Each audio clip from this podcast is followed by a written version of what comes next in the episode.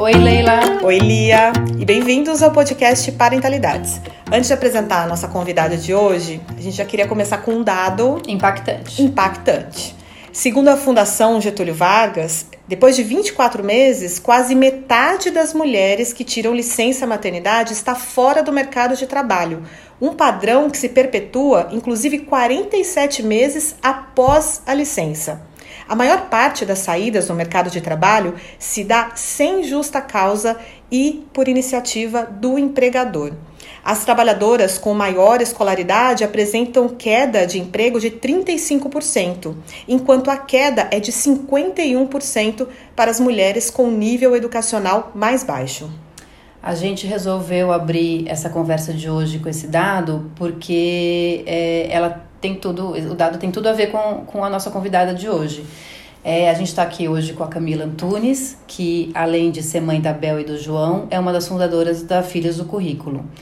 E aí a gente queria que você se apresentasse, Camila. Bem-vinda. Oi, gente. Obrigada, obrigada, Leila. Obrigada, Lia. Tô super feliz de ser uma das convidadas aqui desse podcast de parentalidade. Acho que é um tema que tá super em alta. E esse dado fatídico aí da GV, que tem assustado as pessoas, de 48% das mulheres saem do mercado de trabalho em até dois anos depois da chegada dos filhos, também me pegou. Eu faço parte desse dado. É, o dado revela que o mercado de trabalho não está, de certa forma, olhando para isso e cuidando dessas mulheres, né? Então a gente não tem que se sentir expelidas pelo mercado, mas alguma coisa precisa ser feita para que a gente se sinta pertencente. É, eu sou advogada de formação e sou pedagoga. Eu já tinha feito uma primeira transição para me aproximar um pouco da questão da maternidade, que é algo, algo que paira a minha vida e a minha existência. É, eu sempre preciso trazer elementos da minha vida pessoal para essa conversa, porque é, in, é inegável que está intimamente relacionado a tudo isso. Eu perdi minha mãe muito cedo, antes de completar quatro anos. Então a expectativa para eu me tornar mãe era altíssima e muito idealizada. Eu conto isso por uma porque ele é um elemento importante da minha história uhum. e me trouxe hoje nesse lugar de fala, de poder fa trazer esse assunto de maternidade com tanta verdade, com tanta entrega. E o que aconteceu é que eu criei uma imagem confusa de como seria ser mãe, e quando a Bel chegou, a minha primeira filha, eu me vi completamente perdida e sozinha, né?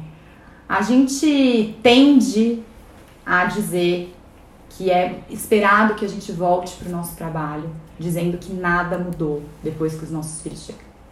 Isso é o primeiro equívoco que a gente comete. A gente tende a esperado que a gente faça isso, né? Exatamente.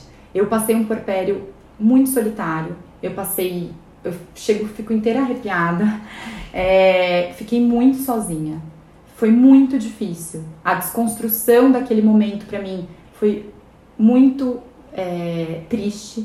Eu não consegui o parto que eu queria, eu não consegui a amamentação que eu queria, eu não tive o suporte que eu queria, eu não sabia o que fazer, eu não me tornei mãe naquele momento um. Esse é um assunto para um outro podcast. Então né? tá bom. Porque as idealizações todas que a gente faz e, e o a que gera, né, na nossa, é, no nosso uhum, maternar, a sim, influência sim, do nosso maternar, sim. né?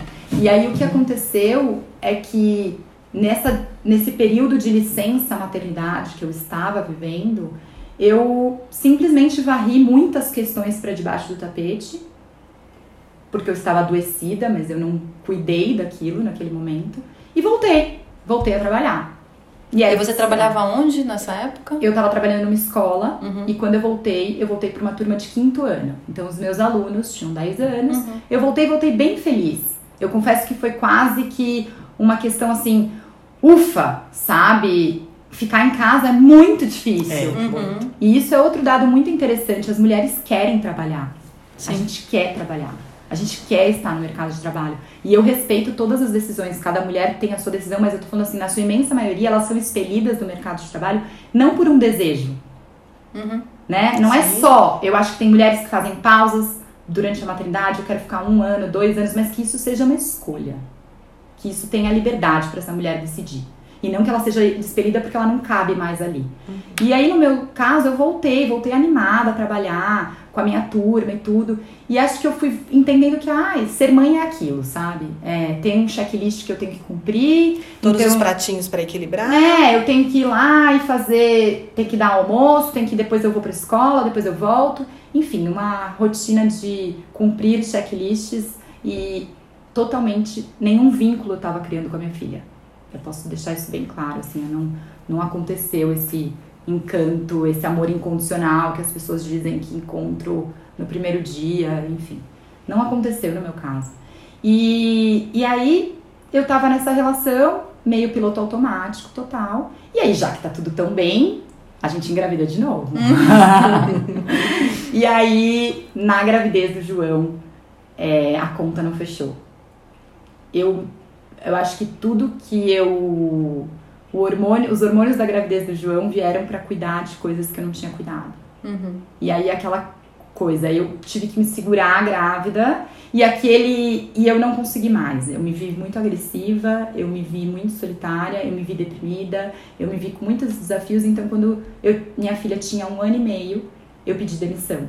Então eu entrei para estatísticas das mulheres que não conseguem conciliar filhos e carreira. Qual é a diferença de idade entre eles? Eles têm dois anos e um mês uhum. e eu pedi demissão grávida. Uhum. Eu pedi quando o João, eu não conseguia ficar mais naquela turma de crianças tão pequenas, precisando de uma pessoa com saúde mental. Uhum. E eu não tinha para oferecer. E hoje eu me questiono quando a gente está adoecida, o que, que a gente pode entregar? Sim. Né? Que, que, qual é a nossa entrega? Uhum. E nada, em nenhum momento foi conversado com ninguém do trabalho que eu tava. Eu não procurei ajuda, né? E, e ninguém também procurou nada, era apenas como tá sua filha e como você tá, tá tudo bem. Uhum. A gente entra no modelo do piloto automático do tá sempre tudo sempre. bem, Sim. né? E aí eu pedi demissão, me vi muito sozinha e a Bel começou a apresentar os famosos desafios da idade, que para mim não eram desafios da idade, era uma rejeição, porque ela começou a me tratar muito mal, sai daqui, vai embora, eu não quero você.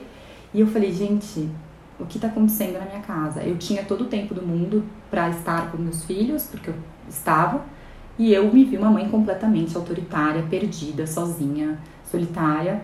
Num episódio fatídico também, eu dei um tapa na mão dela, e aquilo me desconcertou, porque aquela imagem de mãe que eu tanto queria ser, tinha caído, assim. Uhum. Na, o espelho que eu vi era o completamente oposto daquilo que eu esperava.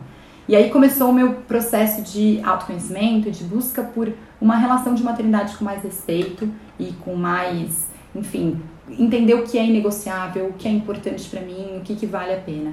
Nesse processo eu estudei disciplina positiva, então compartilho com vocês da, das nossas formações em disciplina positiva, em parentalidade positiva, e de lá para cá tenho feito muitos cursos e percebi então que quando eu me conectava com a minha filha, aquilo se transbordava em todas as minhas áreas da minha vida, porque a gente sabe, né, que a gente age melhor quando a gente se sente melhor. Sim. sim. E, e a... isso vale para casa, isso vale para todas as relações, né? Exatamente. A gente não tem um botão de liga e desliga uhum. em que a gente não comunica as nossas habilidades.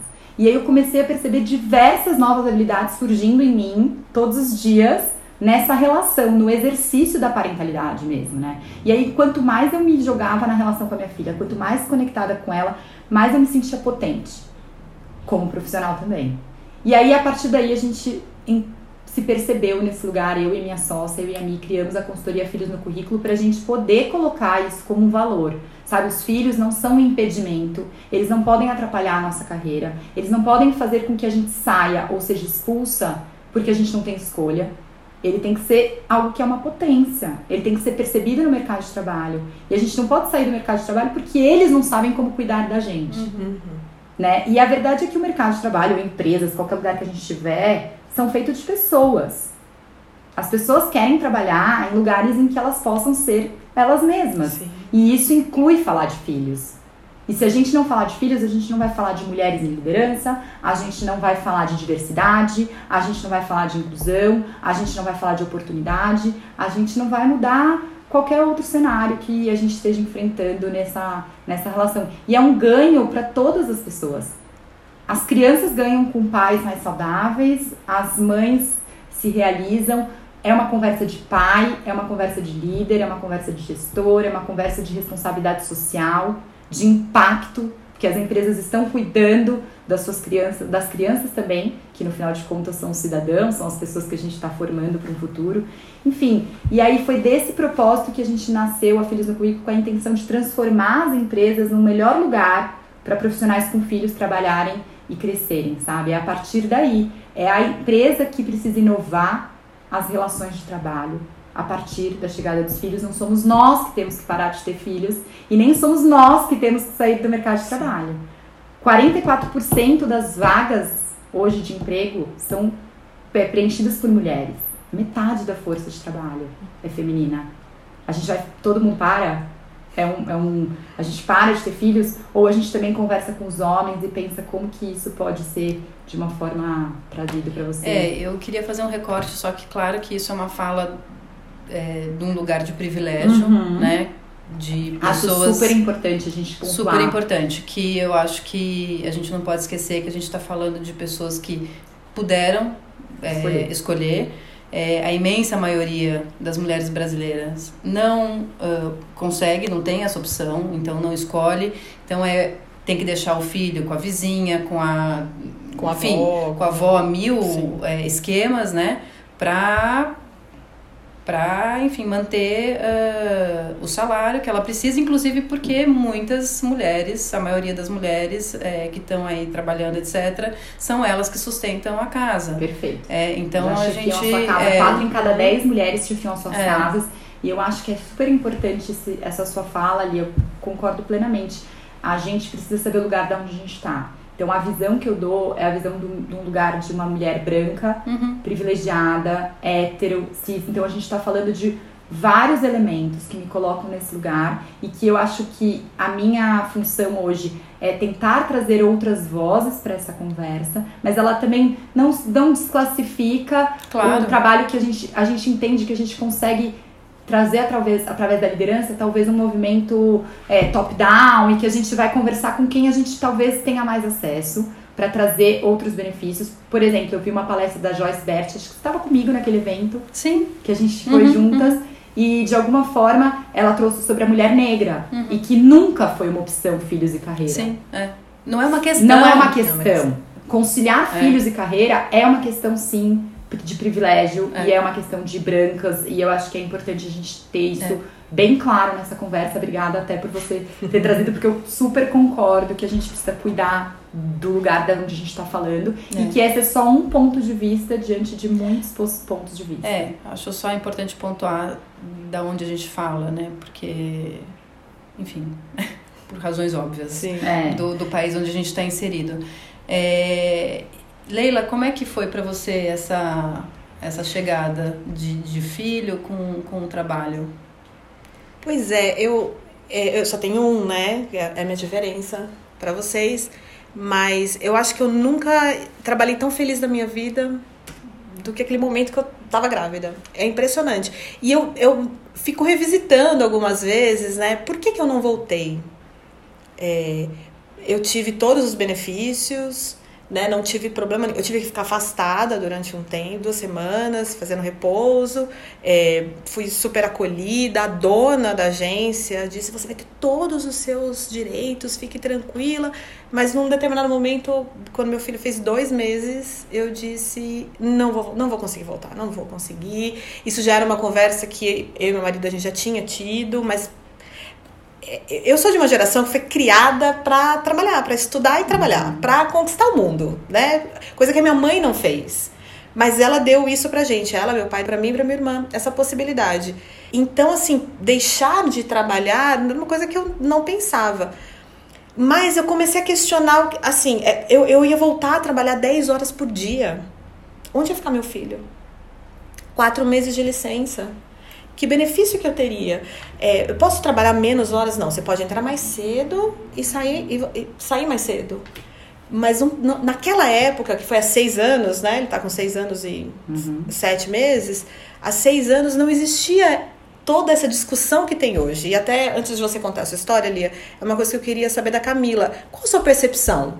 Você tem rodado bastante tem conversado com muitos gestores. Qual a sua percepção? Tem mudado isso dentro das empresas, essa visão de que é preciso sim abraçar e, e, e, permitir que essa mulher volte de uma forma ou de outra? Eu tenho uma amiga que foi falar que não ia voltar, ia pedir demissão, e a gestora disse: fica mais seis meses.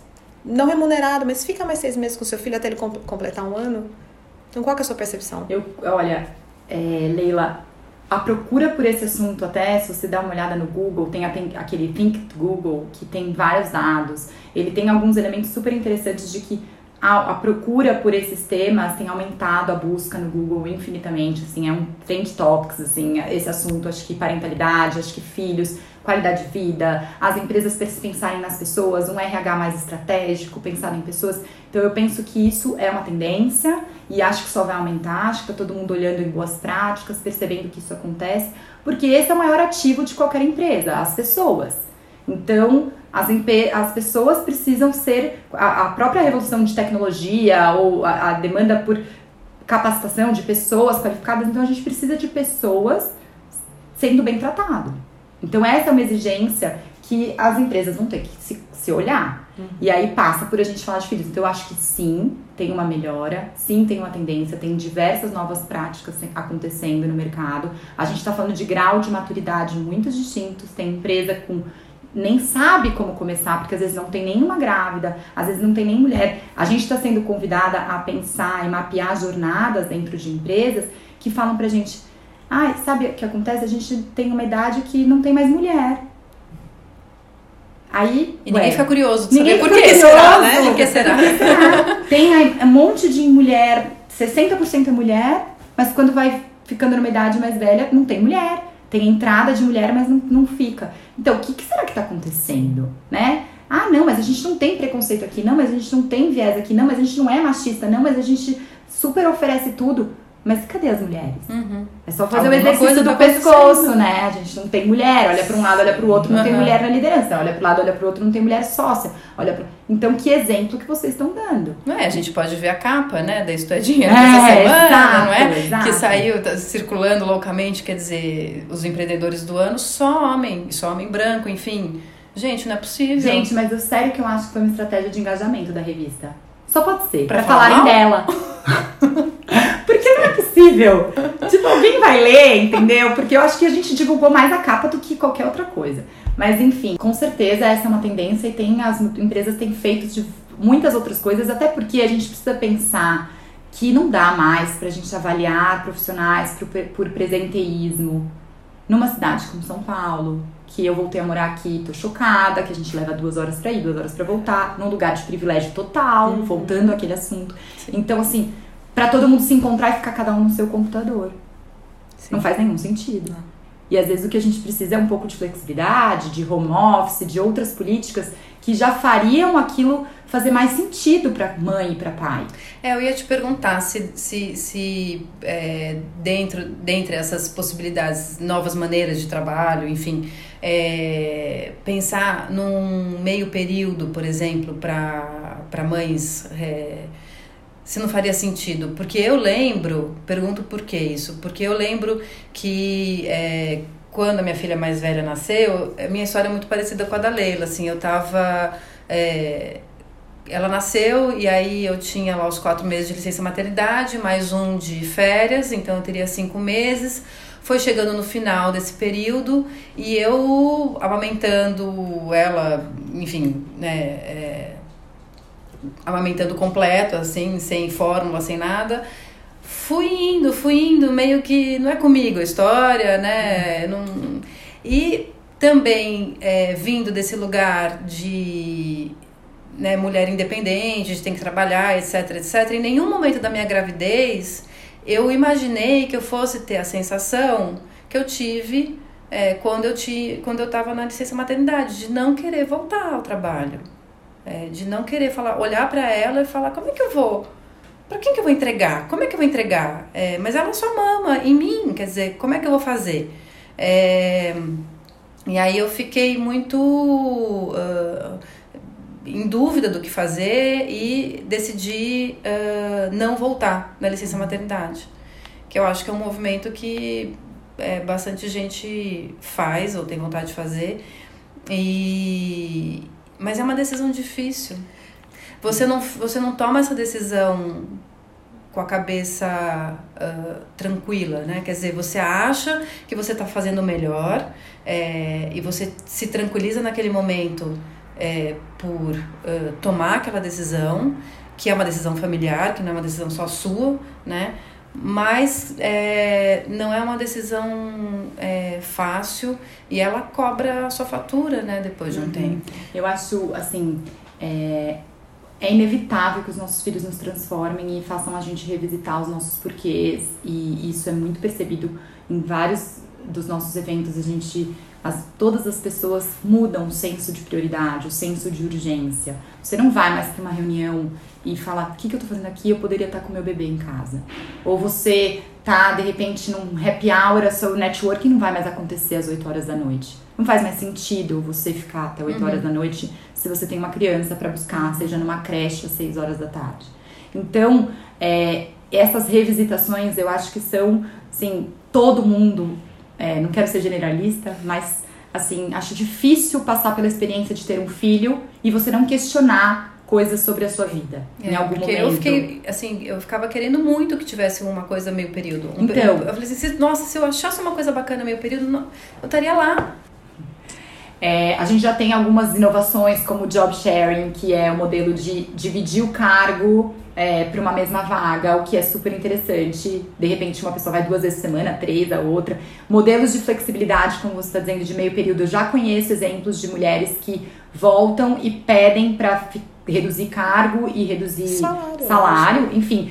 E aí eu queria entrar numa questão interessante para vocês. Eu acho que a gente atua em todo o ecossistema e é claro que o nosso trabalho está em pensar em como a empresa pode acolher esse colaborador e como pode impulsionar a carreira dessa mulher. Mas a gente também tem uma tarefa enquanto pessoa, que é falar. Falar no sentido de você se posicionar.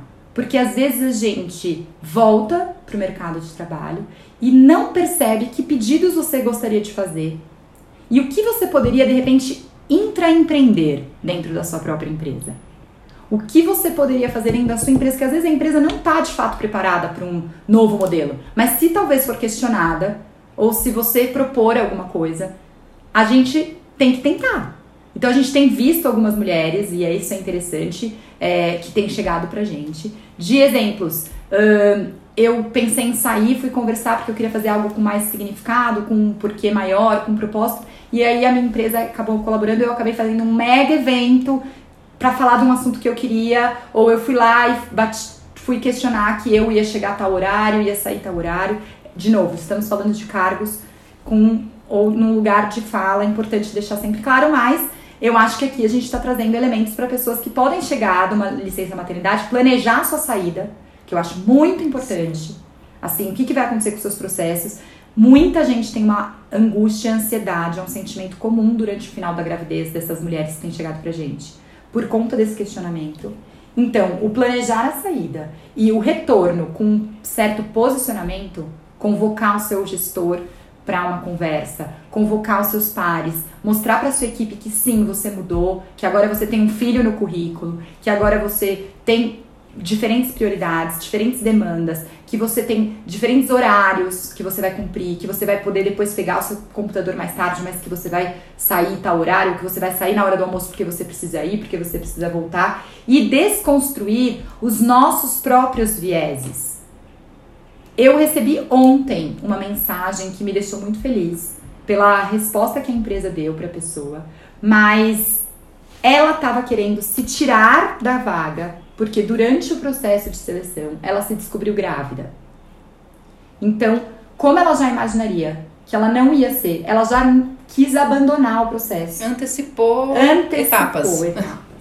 E a empresa respondeu para ela numa mensagem que a gente vai postar, inclusive, nas nossas redes sociais, dizendo que, pelo contrário, que ela tinha que ela tinha todas as exigências, capacitação e que a empresa ia acolher nesse momento que é um momento feliz de ter um filho. Uau. E que, portanto, a contratação seguia do mesmo jeito. É, eu só queria é, fazer um comentário que a gente veja mais exemplos como esse que você falou e menos exemplos como que eu encontrei no Instagram do Exato. Filhos do Currículo, que eu vou ler aqui a mensagem porque é chocante. É chocante. É, então a mensagem diz assim: queria agradecer a participação no processo seletivo, mas nesse momento você não foi aprovada. Quem sabe para uma próxima oportunidade deixarei seu currículo guardado no banco de dados. Desde já, boa sorte em sua busca. Queria dizer que gostei bastante do seu perfil e de suas experiências, mas a questão de ter uma filha ainda muito pequena pesou na minha decisão. E a pessoa responde: tudo bem, obrigada. E aí a pessoa fala, mais uma vez, boa sorte. É. Eu não sei nem o que. Não, sei nem por Quando onde. a gente recebeu essa mensagem no direct, é, a gente pensou, perguntei se podia usar né, e repostar porque a gente queria saber qual o sentimento que a gente tem ao ler isso.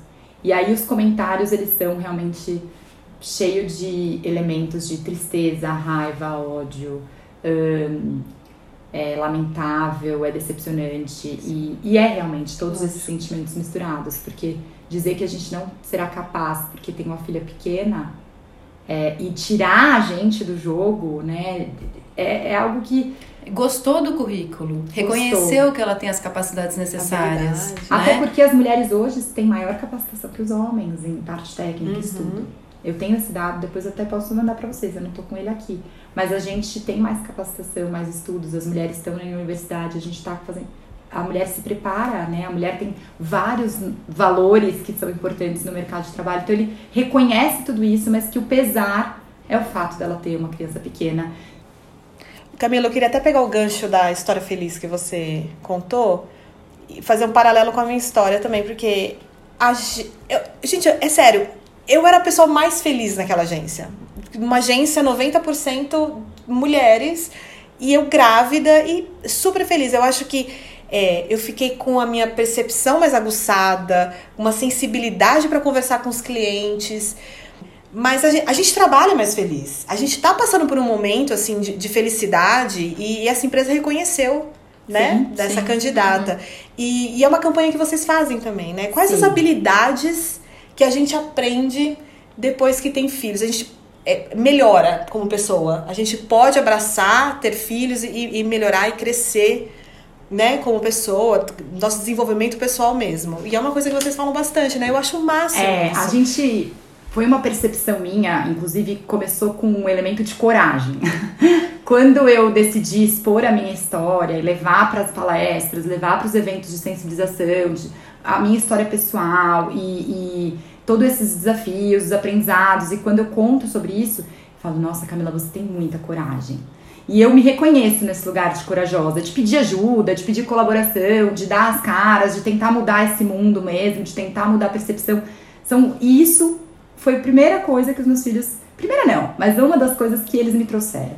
Uma coragem, uma potência, uma vontade de crescer, de viver. Muitas mulheres trazem pra gente. Os meus filhos mostraram o valor do meu trabalho, o quanto eu amo o meu uhum. trabalho também. Quanto eu amo estar no meu trabalho, e quanto estar no meu trabalho às vezes é até mais fácil do que estar em casa. E o quanto estar no meu trabalho é o meu momento de autocuidado porque é um lugar que eu me realizo, é um lugar que eu produzo, é um lugar que eu transformo. Então, assim, é, a gente percebe, a gente faz um convite nos nossos eventos para que as pessoas percebam essas novas habilidades.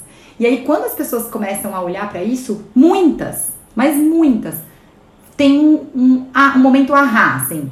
Nossa, eu não tinha parado para pensar que eu desenvolvi isso no exercício da minha maternidade, da minha parentalidade, no exercício de ser mãe e de ser pai como negociação, gestão de conflitos. Quem passa por briga de irmãos tá expert, Total. vai para uma mesa é. ótima. Quem passa por uma criança fazendo birra, foco, foco produtividade, produtividade, gestão de tempo, porque o seu tempo ele tem mais uma demanda, mas ele tem 24 horas igual de todo uhum. mundo. Então, se você não gerir melhor o seu tempo Sim. e ter mais produtividade, mais foco, realmente a conta não vai fechar. Então, assim, de habilidades soft skills, que a gente fala que os nossos filhos são uma, um programa intensivo de soft skills, uhum. porque tudo que tá ranqueado aí no LinkedIn, a empatia, uhum. criatividade, criatividade resiliência, é. inteligência emocional, são várias habilidades que você precisa desenvolver na sua como mãe. A próprio elemento liderança empática Porque hoje a gente sabe, os nossos filhos não vão mais aceitar líderes autoritários. Não. E eles precisam, a gente, se até então você não era líder na onde você trabalhava, quando você se torna mãe, você vira uma grande líder. É verdade. E aí você precisa ter capacidade de ser uma grande líder. E ser uma li- grande líder é delegar, é você também saber fazer é, perguntas assertivas, conseguir gerenciar uma equipe, porque aí a sua casa, como é que foi que você está trabalhando, você precisa ter tudo isso em mãos. Então todas essas habilidades, elas têm que ser percebidas no mercado de trabalho, porque são valores que a gente não vai chegar no nosso emprego e falar, ah, não, agora eu vou deixar de ser criativa, eu vou deixar de ser é, produtiva, porque só em casa que eu tenho que gerir bem o tempo, né? Isso não existe, a Não. gente comunica. Não tem como desligar um botãozinho e ligar outro, né? Exato. A gente Somos seres integrais, Sim. né? Enfim. E, e uma coisa leva para outra. A gente até tem uma atividade de carga mental, de tarefas invisíveis, e que a gente fala para as pessoas é, organizarem as suas atividades, é, a sua casa como grande, como uma empresa. Então, se você também está dentro de uma empresa, você pode pensar a sua casa como equipes, como departamentos, como que você, é, quem vai ser o, qual vai ser o departamento de educação, de saúde, de para dividir abastecimento, nutrição, porque no final do dia a gente tem várias tarefas que a gente carrega, né? Tem um estudo que diz que a gente tem o dobro de, de horas gastas com os cuidados domésticos, nós mulheres Do que os homens. do que os homens em comparação. E isso precisa também ser colocado na conta quando a gente fala de carreira e por que não conciliar filhos e carreira. É, boa. Né? E eu queria trazer um outro elemento aqui que eu acho que tem uma conexão, né? Quer dizer, quando essas mulheres elas são expelidas no mercado de trabalho, como você bem fala, é, muitas vão para o empreendedorismo, né? E aí eu acho que a gente eh, precisa, quer dizer, colocar isso num lugar que de importância, porque claro, enfim, as- é o jeito que as mulheres encontram de ah, ter uma renda, de trabalhar e etc Continuar produzindo. continuar produzindo, mas por outro lado, a gente precisa desmistificar um pouquinho isso, porque fica, ah, porque tô empreendedor, porque empreendedor, empreendedor, empreendedor, quer dizer, o que, que tem por trás, né, desse empreendedorismo? Por que, que ele é predominantemente feminino? Tá aí a explicação do dado da GV, né? E aí tem um outro dado que é do Instituto da Rede Mulher Empreendedora, que depois da maternidade, eh, 75% das empreendedoras decidiram ter um negócio próprio né? Quer dizer, a maternidade traz isso, tá? Esses dados estão completamente correlacionados, né? E aí na classe C, esse percentual sobe para 83%. É, então, quer dizer, o empreendedorismo é muito menos tive uma ideia genial, tenho Muito um sonho, quero trabalhar com propósito e necessidade Exato. né? Fui jogada para fora do mercado de trabalho. O que, que eu faço com essa informação? O que, que eu faço com a minha vida? Né? É, Preciso- eu acho que assim, o empreendedorismo por necessidade, que é o que acontece, a gente precisa de fato des- desromantizar e desglamorizar, porque hoje eu como empreendedora trabalho infinitamente mais do que como CLT. Sim. tá? Então, assim, e tenho muito menos direitos e benefícios e vantagens é, do que como CLT. É muito mais complicado ser empreendedora no Brasil do que é, a gente pensar meu- na minha dentro da minha, do meu lugar, né? É evidente que a gente acaba caindo no empreendedorismo por necessidade, muitas mulheres. E aí tem um lance que eu acho que está intimamente ligado com a autoestima. Sabe por quê? Eu vou, vou tentar explicar. É, a gente passa por uma revisitação de identidade depois que a gente se torna mãe. Sim. E aí uma demissão, ela cai como uma bomba. Uma bomba. Porque a mulher, ela quer rasgar tudo que ela fez já. Ela quer rasgar todo o passado dela. Como se ela não tivesse uma história. Como se ela não tivesse tido uma trajetória. E o mais interessante que eu vejo hoje é a gente conseguir somar todos os elementos da nossa história pra gente se construir. Na vaga que for. Seja empreende- empreendendo ou dentro do mercado de trabalho. Né? No mercado de trabalho que eu digo na empresa. Porque isso é muito triste. A gente falar, ah, eu não sei fazer mais nada. Eu não. Eu não é, é um, a gente já tem a síndrome da impostora por sermos mulheres. A gente já sente isso e a gente, se- a gente se candidata menos para uma vaga por, com Se menos, acha menos capaz. menos capazes. menos Os homens, eles, se eles têm 60%, eles já, já se candidatam. A gente precisa bater 100% dos requisitos para uma vaga para a gente se candidatar. A gente não bate no peito, a gente acaba faltando algumas coisas.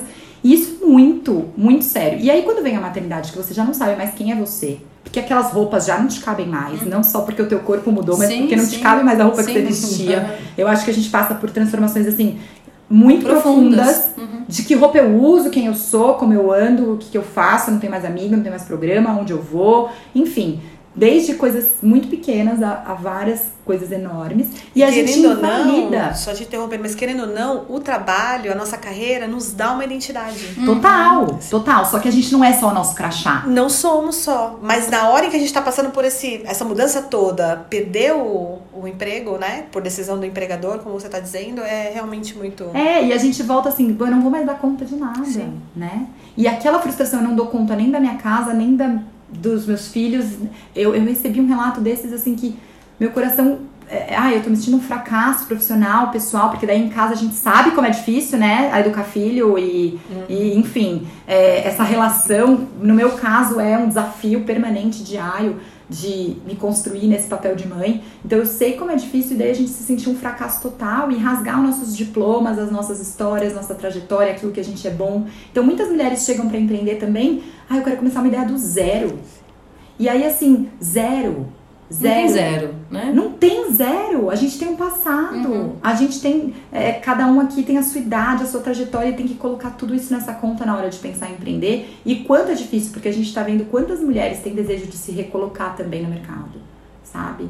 Quanto que empreender. É, por que, que a gente não faz parceria? Por que a gente não cria outras maneiras de se relacionar? Porque todo mundo tem. Não é para todo mundo o empreendedorismo mesmo é difícil, precisa exigir muita resiliência, muito não, muita porta uhum. fechada, muito não ter dinheiro.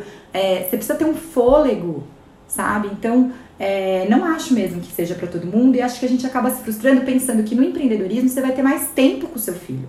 É, eu acho que isso é uma, é uma, uma grande expectativa que se cria que não não é necessário. E aí a gente faz um parênteses. Vocês como especialistas em parentalidade sabem muito bem que tempo não está é, não é sinônimo de vínculo. Sim. Não é sinônimo imediato de que a quantidade de tempo vai ter uma relação forte de significado com o uhum. seu filho. Não, até porque eu hoje tenho menos tempo com os meus filhos e eu não defendo que a gente tenha menos tempo. Uhum. Eu não vou entrar nesse debate que acho que pode até ser um outro podcast, mas eu não vou de, de, é, debater a quantidade de tempo necessária para construir a relação forte de vínculo. Mas no meu caso, eu não tenho tanto tempo disponível hoje na relação, mas eu sinto uma relação muito mais autêntica, verdadeira, de significado, de vínculo construído diariamente, tá? Todos os dias, num passinho de Tijolinhos. Tijolinhos, total. Tijolinhos. É. Então, é. acho que é importante a gente também desmistificar uhum. tempo com, com vínculo. É, até porque muitas vezes a gente está em casa com eles e não está com eles. É. e aí fica um empreendedorismo materno que às vezes é até um tom pejorativo, sabe? Isso. Como empreendedora. É. Ai, é empreendedorismo materno. Por que, que é. precisa pôr esse, esse adjetivo? Aquela vai fazer um brigadeirinho pra é. ganhar um dinheirinho, pra, né? É... é tipo um favor quase, é. sabe? Eu não, e, e, não é isso, a gente não tá falando sobre isso. Tem muitas mulheres muito potentes, tem muita gente com muita ideia, com muita vontade, com muita, muita possibilidade de empreender, mas é aquilo que eu comecei a, antes da gente ligar até o áudio falando pra vocês. Falta repertório às vezes também pra gente pra empreender, falta ferramenta, falta então, não é tão fácil assim da gente chegar, ah, então vamos montar um negócio e isso vai ser a solução. É, sem querer se qualificar quem foi fazer o brigadeiro, mas assim, só tô falando isso porque é isso. Parece que a pessoa corta a Seu história que ela teve uhum. e agora fala assim: bom, então agora eu vou fazer o quê? Vou fazer bolo, brigadeiro, etc. Então, é o que me cabe, é o que me cabe, né, nesse, nesse novo é. Então a gente também se não coloca... precisa ser, né? Se, se quiser, ser, mas se a gente quiser se abraçar, nesse é lugar, é possível, né? A gente se, a gente muitas vezes se coloca nesse lugar. A gente lugar tem uma tendência como mulher a se diminuir, né? Uhum, uhum. E olhar muito mais para que a gente, para as coisas que a gente é ruim do que porque a gente é bom. É um desafio também nosso a gente se valorizar e, e reconhecer e de repente peitar uma conversa num ambiente de trabalho, falando, olha, a partir as minhas exigências nesse sentido são essas, e usando comunicação não violenta, ninguém precisa ser um nós contra eles, não precisa ser um tom agressivo, mas convidar os homens para essa conversa de uma forma construtiva, da gente criar soluções é, juntos e pensar nesse cenário, mas não apontar dedos e, enfim, ir para o embate. Acho que... É, eu, eu até eu acho que que para fechar até é, eu tinha pensado em é, fazer essa pergunta para você, né? como convidar homens para os debates? Como é que tem sido essa, essa conversa? Como convidar homens para esse debate? Eu acho isso uma pergunta, um desafio para gente. É, eu penso que os homens querem essa conversa, tá? A gente tem vieses e premissas também equivocadas no sentido de não os convidá-lo. A gente acaba eliminando a oportunidade de trazê-los para um diálogo porque a gente fala, eles não vão querer. A gente parte de um pressuposto que. Equivocado. Uhum. Porque o impacto da chegada dos filhos na carreira do homem também é significativo para um homem que é pressionado a se tornar provedor considerando uma mulher. A gente tá falando aqui de família, hétero, um casal, classe média, tô dizendo nesse lugar, uhum. tá? Porque a gente sabe também que homens, no Brasil, a gente tem 6 milhões de crianças sem o pai no documento. Exatamente. E a gente tem é. pais é. que não são pais. Sim. E não só porque não estão no documento, mas porque também não exercem. Mas então, fazendo esse recorte, tem muitos homens interessados nessa pauta. E a gente tem visto eles muito engajados quando a gente está nos eventos e quando a gente está nas empresas. Eu acho que eles precisam, é, eles têm um desafio em casa como pais, porque também não tá fácil para eles. Eles têm um desafio na relação com a mulher, com essa mulher que tá no mercado de trabalho, como gestor. Então, enfim, também não tá fácil, sabe?